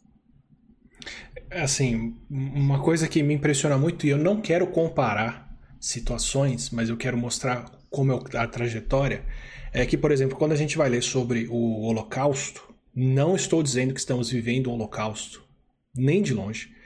É, mas, quando a gente vai ver o que aconteceu, isso também começa com normas. Normas de vigilância sanitária, normas de higiene pública que permitiam esterilização de certas populações, que permitiam depois a eliminação dos mais doentes, dos esquizofrênicos, e depois a eliminação disso e daquilo e daquilo e daquilo, e a coisa foi progredindo. Não disse que estamos em um holocausto, mas mesmo o holocausto, que chegou onde chegou, começou com normas e leis que, que avançavam e prejudicavam a vida de certos povos, de certas etnias, de certos grupos. E passo a passo, ninguém criou câmara de gás de um dia para o outro. Isso é o resultado final de um processo de decisões que foram sendo acatadas e a população não reagiu e permitiu e apoiou até chegar naquele outro ponto. Então, assim, pode parecer estranho a gente estar tá discutindo normas que configuram um genocídio ou qualquer coisa aqui, mas é nelas que as coisas começam. Se a gente está agindo regido por leis. Né? É, eu não vejo muita diferença, e desculpa, por favor, é, me corrija e me explica aqui, mas é, se você não deixa um grupo se informar sobre máscara, não deixa um grupo se informar sobre doença, não deixa esse grupo receber a, a saneamento básico, não deixa esse grupo receber é, vacina. E depois fala para esse grupo: toma isso aqui que vai tudo bem, e sai para pegar uma doença que mata muita gente que pega, principalmente dentro da sua etnia, o resultado final é matar gente, do mesmo jeito. É, com, com certeza. Sempre. E levando adiante o teu raciocínio, se nós não dissermos que isso é crime agora, nós estamos legitimando os futuros governos a fazerem a mesma coisa. Se a gente não diz isso é crime, isso não pode acontecer, quem faz precisa ser punido e as pessoas que são vítimas precisam ter uh, uma reparação dos danos que sofreram. Se a gente não disser isso, a imunidade de rebanho por contágio vai entrar na conta do que um governo pode fazer diante de uma pandemia. E que, para algumas pessoas que equivocadamente pensam que dinheiro para a saúde é gasto, quando na verdade é investimento, cada real que a gente investe em saúde volta para a economia três vezes, cada real se transforma em três reais, beneficia toda toda a economia, a saúde das pessoas para trabalharem, a redução de gasto com medicamento, a, enfim, gasto com, com, insumos, com sistema de saúde, é, é, é algo absolutamente evidente. Aí, se a gente não tiver uma posição muito firme como Estado, como sociedade agora, vai ser uma alternativa. Né? Uma alternativa é, é vamos causar a morte de centenas de milhares de pessoas para não gastar agora, para não reduzir a atividade uh, econômica e numa, numa pandemia vão ser 500 mil, na outra vai ser um milhão, na outra vai ser um milhão e meio, ou seja, é, é, é algo uh, impossível de não discutir a não discutir a pertinência dessas, dessas noções. Eu concordo integralmente uh, contigo e te digo mais. Como é que começa essa, essa expressão genocídio e a expressão crimes contra a humanidade? Começa com a dificuldade de dar nome para monstruosidades.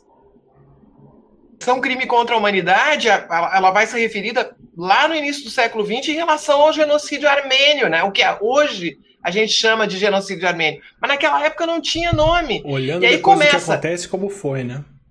É, co começa. Crime contra a cristandade é uma, da, é uma das primeiras expressões que é usada. Uma outra expressão também que surge em relação aos armênios: crime contra a civilização, crime de lesa humanidade. Aí isso vai indo até chegar essas expressões. Aí é um jurista polonês, Rafael Lenkin, que vai falar pela primeira vez em genocídio, tem um discurso, tô, lembrando dos memes que circulam nas redes sociais, Churchill, né, o famoso Churchill, Voltaire, Clarice Lispector, mas enfim, vou falar do Churchill agora citando algo que realmente aconteceu.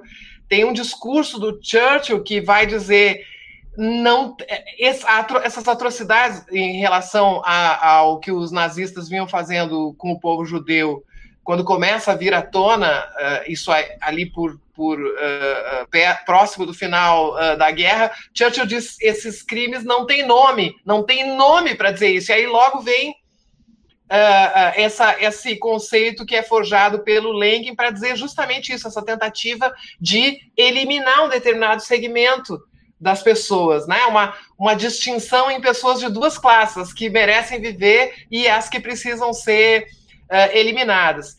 Essa, essa ideia de que existem crimes que atingem toda a humanidade e não só a pessoa que é vítima, porque elas negam justamente a, a, humanidade a alguns. Alguns são pessoas que merecem viver e outros não. Então, é, essa é uma ideia muito valiosa que vai se afirmando e culmina na criação do Tribunal Penal Internacional. A, a, pensar que tem mais de 300 mil pessoas no Brasil que morreram que não precisavam morrer é um crime contra toda a humanidade. Isso atinge a todos nós, porque se não for punido, abre a janela para que amanhã seja tu, Átila, seja eu, sejam os nossos afetos que uh, uh, tenham a sua vida ceifada ou a sua saúde ceifada por decisões desse tipo que não, não, não correspondem ao interesse público, que não correspondem à Constituição, que não correspondem às obrigações internacionais do nosso país. E aí entra um jogo importante, que é o seguinte: também crimes internacionais que eles existam é, é muito importante para quando os estados são controlados uh, por criminosos e não, não se consegue apurar esses crimes.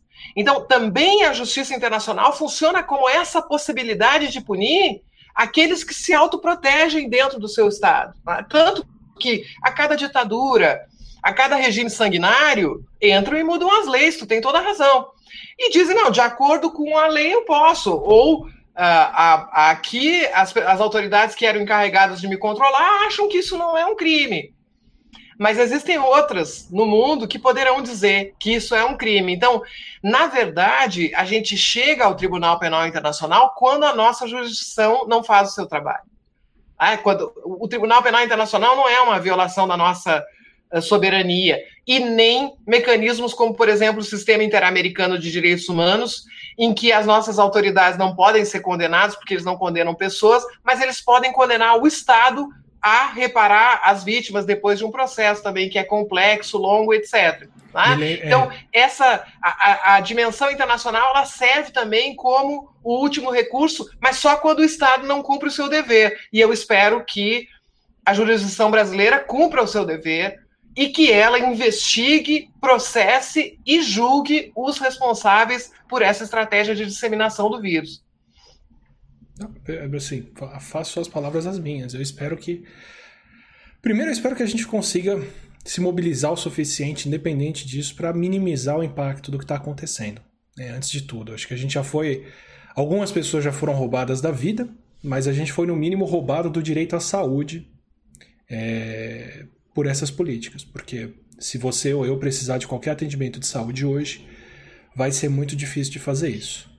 Eu ainda tenho a tranquilidade e a paz de ver os familiares todos bem, minha sogra já tomou uma dose de vacina, daqui a pouco toma a segunda, minha mãe logo entra na fila, mas isso é uma paz de espírito. Até qualquer um ter qualquer problema de saúde e precisar de uma tomografia, de um atendimento, medir pressão, a gente não está indo no dentista por causa da, do que está acontecendo. Então eu já estou privado do meu direito à saúde por conta disso. É, sem falar em todo o resto. Então, é, eu espero sim, espero que, que a gente consiga construir essa consciência de que isso são crimes, de que são ações deliberadas, planejadas e tomadas que estão nos conduzindo até aqui, porque se a gente não fizer isso, a gente vai continuar tentando bater no vento e, e ver os casos subindo sem parar, né? É, e nós temos que acabar com esse discurso de morrer, todo mundo morre um dia. Nós precisamos enfrentar essa banalização da morte. Não é possível. O Estado brasileiro não é feito para promover a morte das pessoas. Não é possível. Ele, ele, na verdade, essa estrutura existe bem ao contrário, para garantir os nossos direitos. Então, a, a, a, a, naturalidade com que se aceita 300 mil mortes no Brasil choca o mundo inteiro, choca o mundo inteiro. E compromete, aí sim, de uma maneira perene, nós responderemos sempre pela nossa história, nós sempre teremos como brasileiros que tentar dar a explicação que muitas vezes nós não temos sobre isso que nós estamos permitindo. Então, precisa mesmo, Atila, eu acredito que a questão da responsabilização é muito importante, eu te agradeço muito a oportunidade de falar sobre isso, porque precisamos falar muito sobre isso e muito mais ainda do que nós falamos hoje, mas Uh, além da responsabilização, nós precisamos imediatamente instituir um comitê de resposta à pandemia de verdade, de verdade.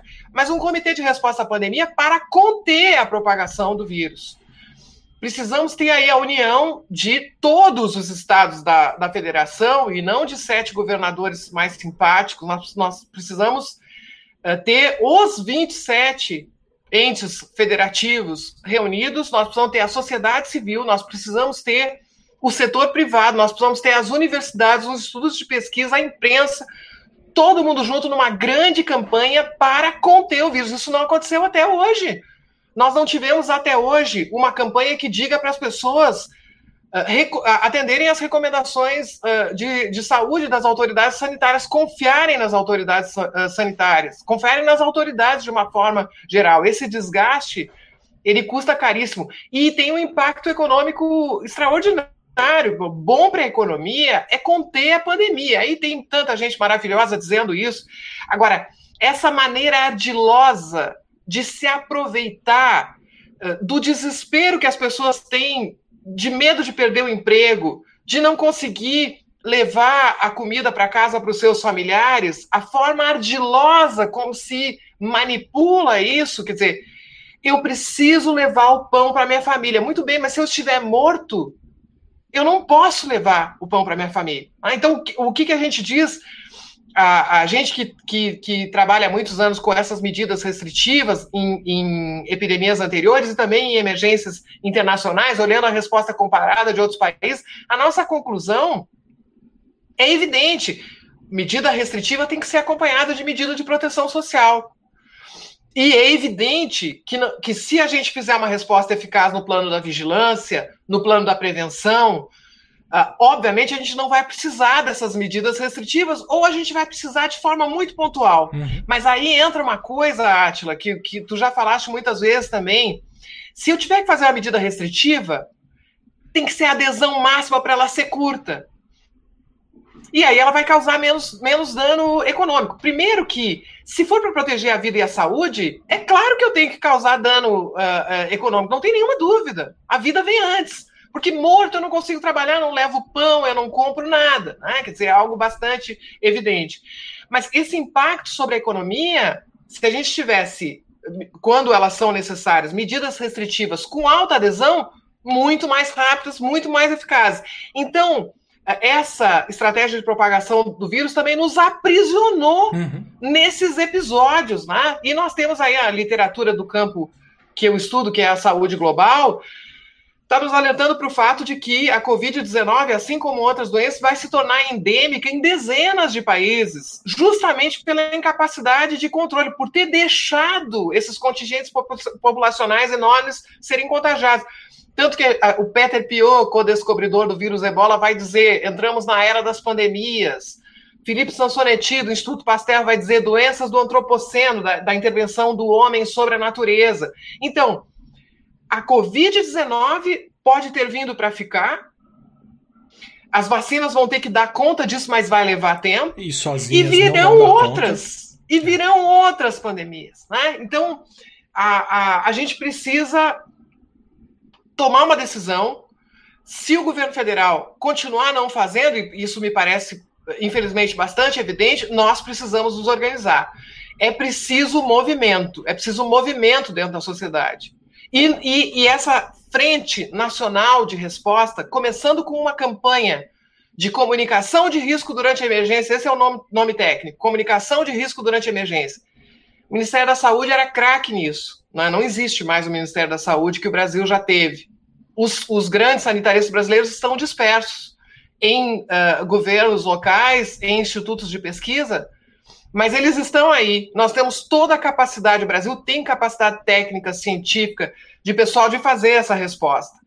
Então, se o governo federal não faz, nós temos que fazer. E essa articulação ela é imediata. Existem parlamentares também que estão se mobilizando nesse sentido.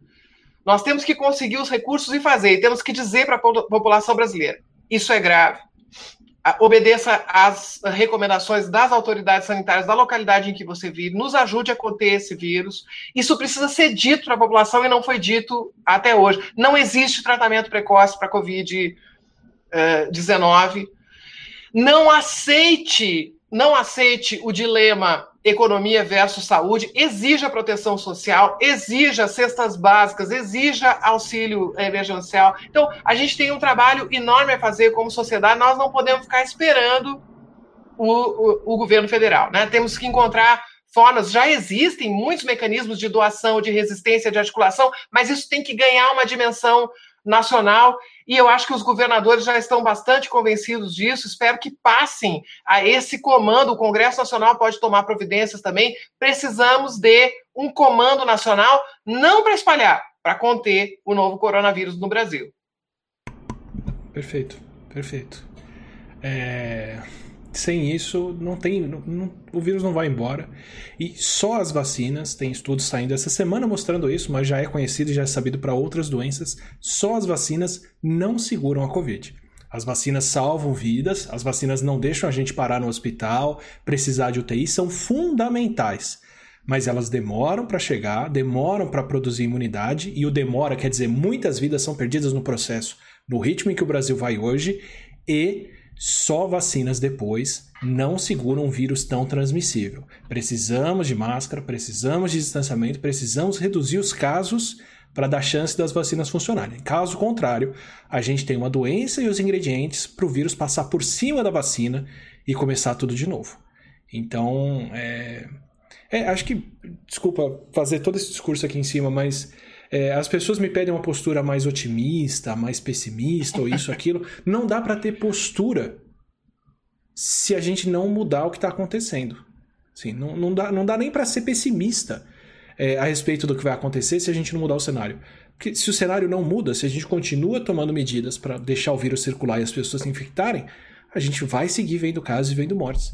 Assim, se a gente tomar as medidas se a gente tiver um plano nacional de risco, comunicação de risco, fechamento estratégico e por aí vai, aí a gente pode ser otimista ou pessimista a respeito de quantas vidas isso vai salvar ou do que vai ser suficiente. Mas se a gente nem isso faz, é, é aí é ser iludido achar que a situação pode mudar. E no ritmo em que está, na situação em que está, ela não muda. A gente tem que mudar o sistema para a situação mudar. Dentro do sistema atual, dentro das normas, das leis, da interação entre estados, municípios e governo federal e da propaganda pública para o contágio e com o tratamento precoce que ainda persiste, a gente não tem como sair desse cenário pavoroso. A gente tem como, no máximo, ter alguma esperança de que a vacina vai fazer essa diferença e ela não vai fazer isso sozinha.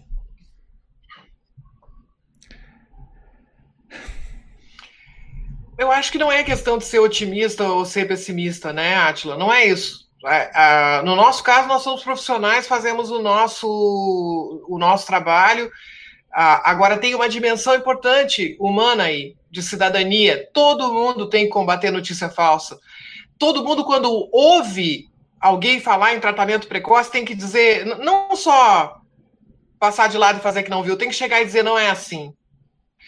E, e isso, uh, desculpe se eu estou excedendo o tempo, mas eu acho muito importante uh, para as pessoas que estão nos escutando uh, o seguinte: está sendo apresentado como valentia se expor ao vírus. Tá? Eu, eu, e, e tem gente que fala em Deus, tem gente que fala em pátria, tem gente que fala em valores que são valores importantes para as pessoas e tentam incitar essas pessoas a se infectar pelo Covid-19 com base nesses valores.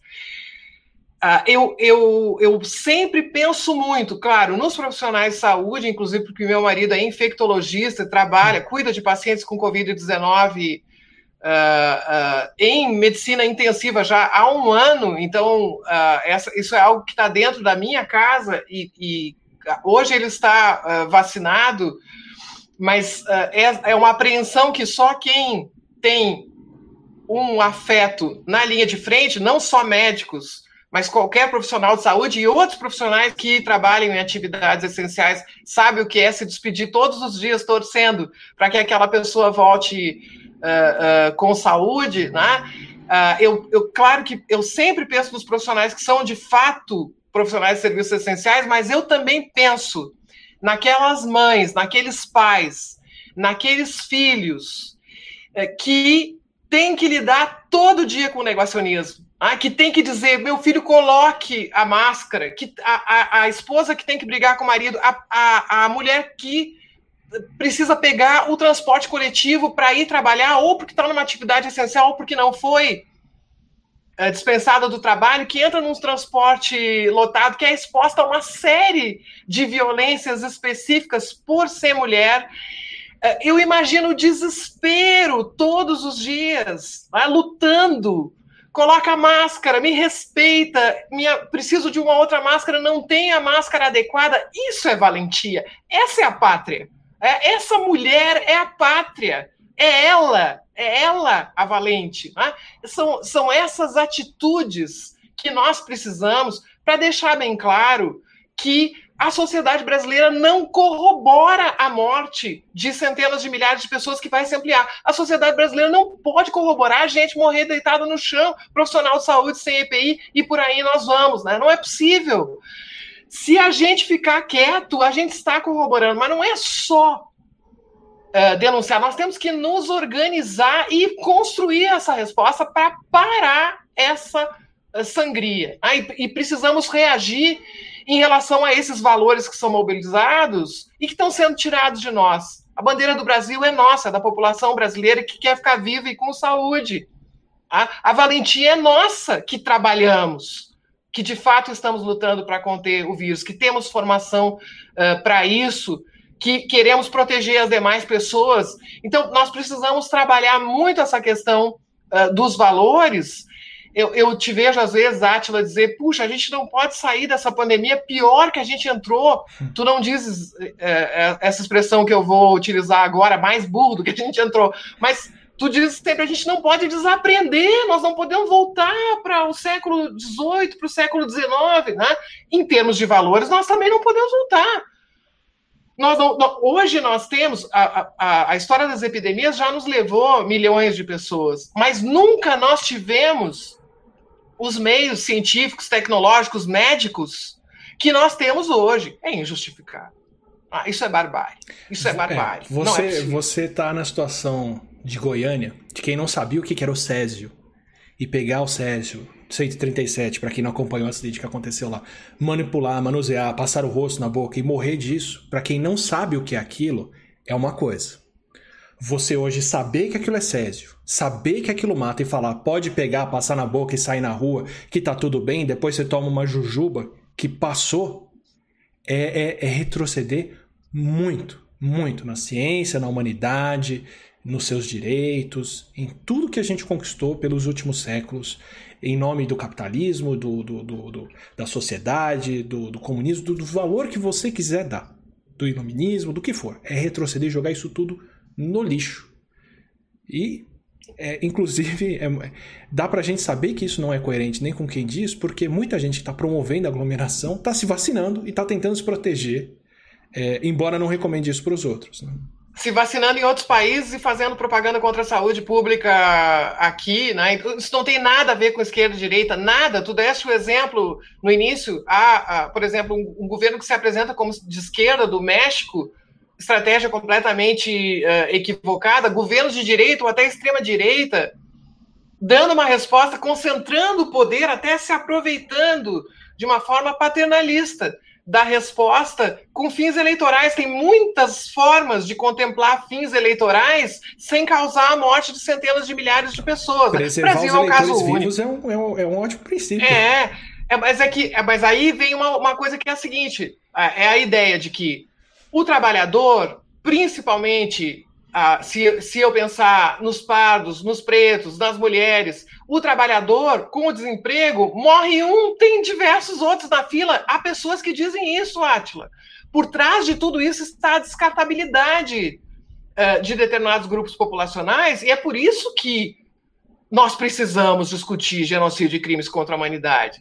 Ah, nós precisamos discutir ah, então, a, a, podemos, certamente temos o dever de amadurecer tecnicamente diversas teses, só vamos fazer isso se nós discutirmos, se nós abrirmos essa discussão às vítimas, às, aos familiares das vítimas, não é fechado no escritório que a gente vai uh, avançar. Mas eu não tenho, não tenho nenhuma dúvida que, de que nós não vamos sair dessa se nós não tivermos o envolvimento das pessoas irem para as redes sociais disseminar informação científica de qualidade, uh, irem para a conversa dentro da, do respeito aos protocolos, no WhatsApp, pelo telefone, conversar com as outras pessoas e dizer: nós precisamos parar, essa, estancar essa sangria. As nossas articulações para juntar recursos para fazer campanhas nacionais. Quer dizer, nós precisamos agir.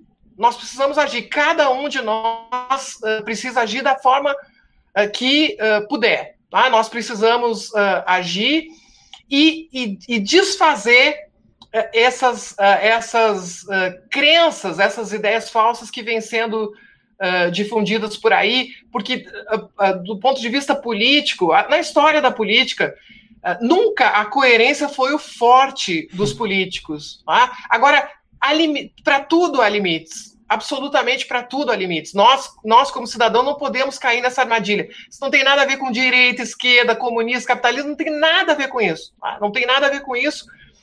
E precisamos corrigir o rumo uh, eh, para que a gente não tenha uma catástrofe ainda maior. Então, eh, não é ser otimista. E até eu acho que a gente acho que a gente está se encaminhando para o fim dessa, dessa nossa conversa.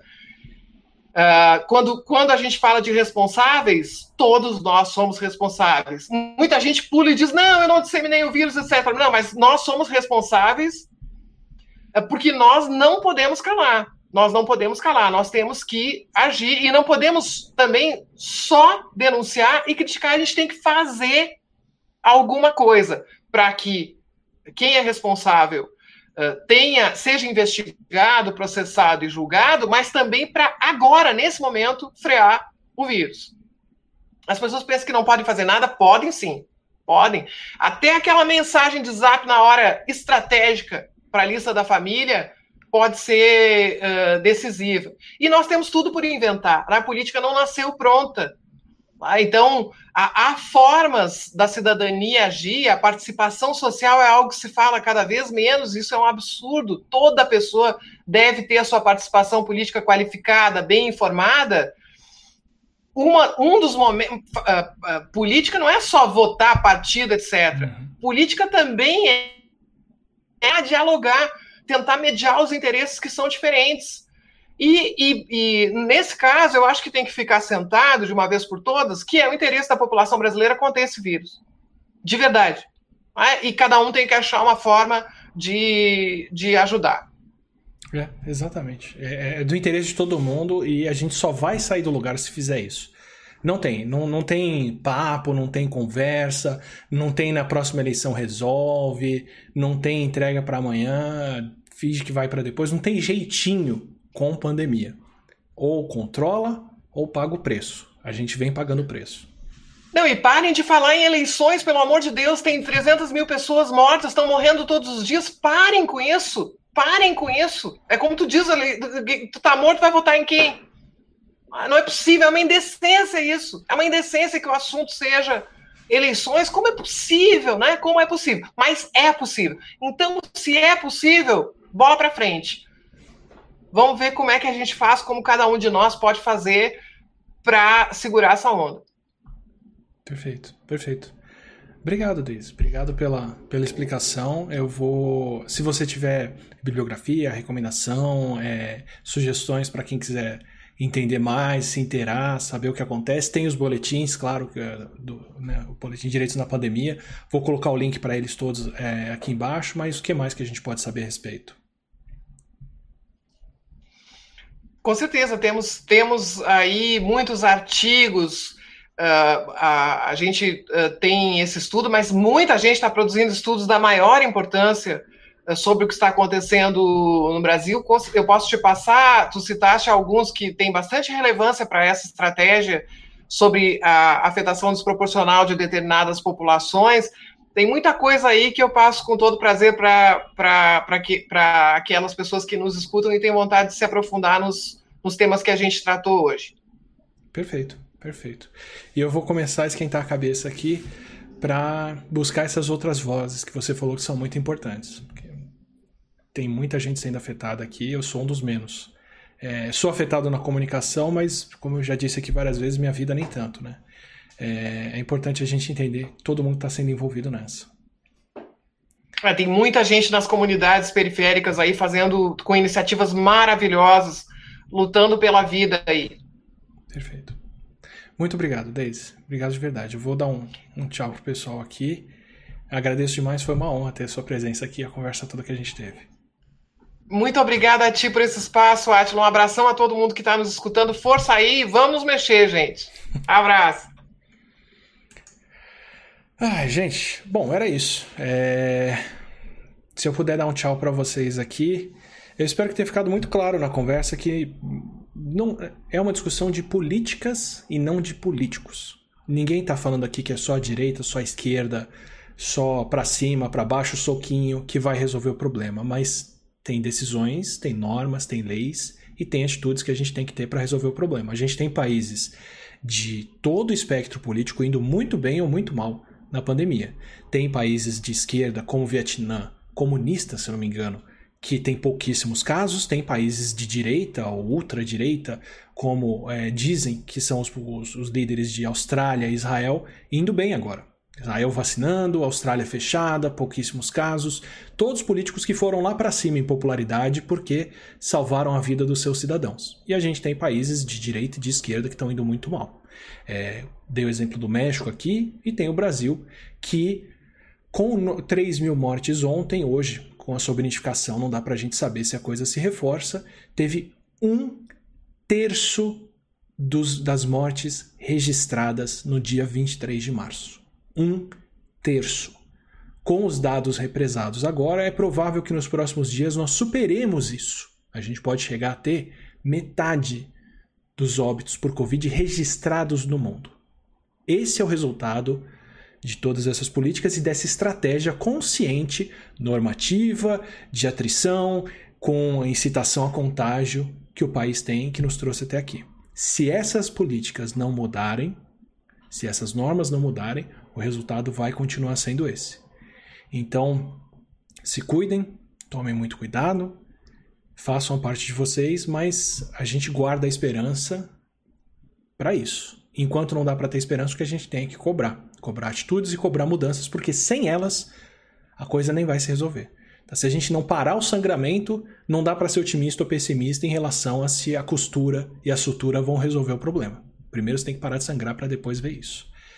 Então, de novo, obrigado a todo mundo, obrigado por ter assistido até aqui, obrigado ao Serra Bilheira, Estúdio 42, a todo mundo que apoia, a professora Daisy pelo tempo e por toda a atenção que ela deu pra gente aqui, a Paloma pelo apoio todo. Vou buscar outras vozes, vou buscar, buscar outras coisas, especialmente nesse momento não, não me parece interessante aparecer aqui toda semana para falar morreu tanta gente e é nisso que a gente segue. Então ainda tem que pensar um pouquinho sobre o que vão ser as conversas por aqui pelas próximas semanas. Mas estamos aí. Eu disse para vocês que será uma maratona. É uma maratona, é uma maratona longa e a gente está fazendo ela mais longa ainda.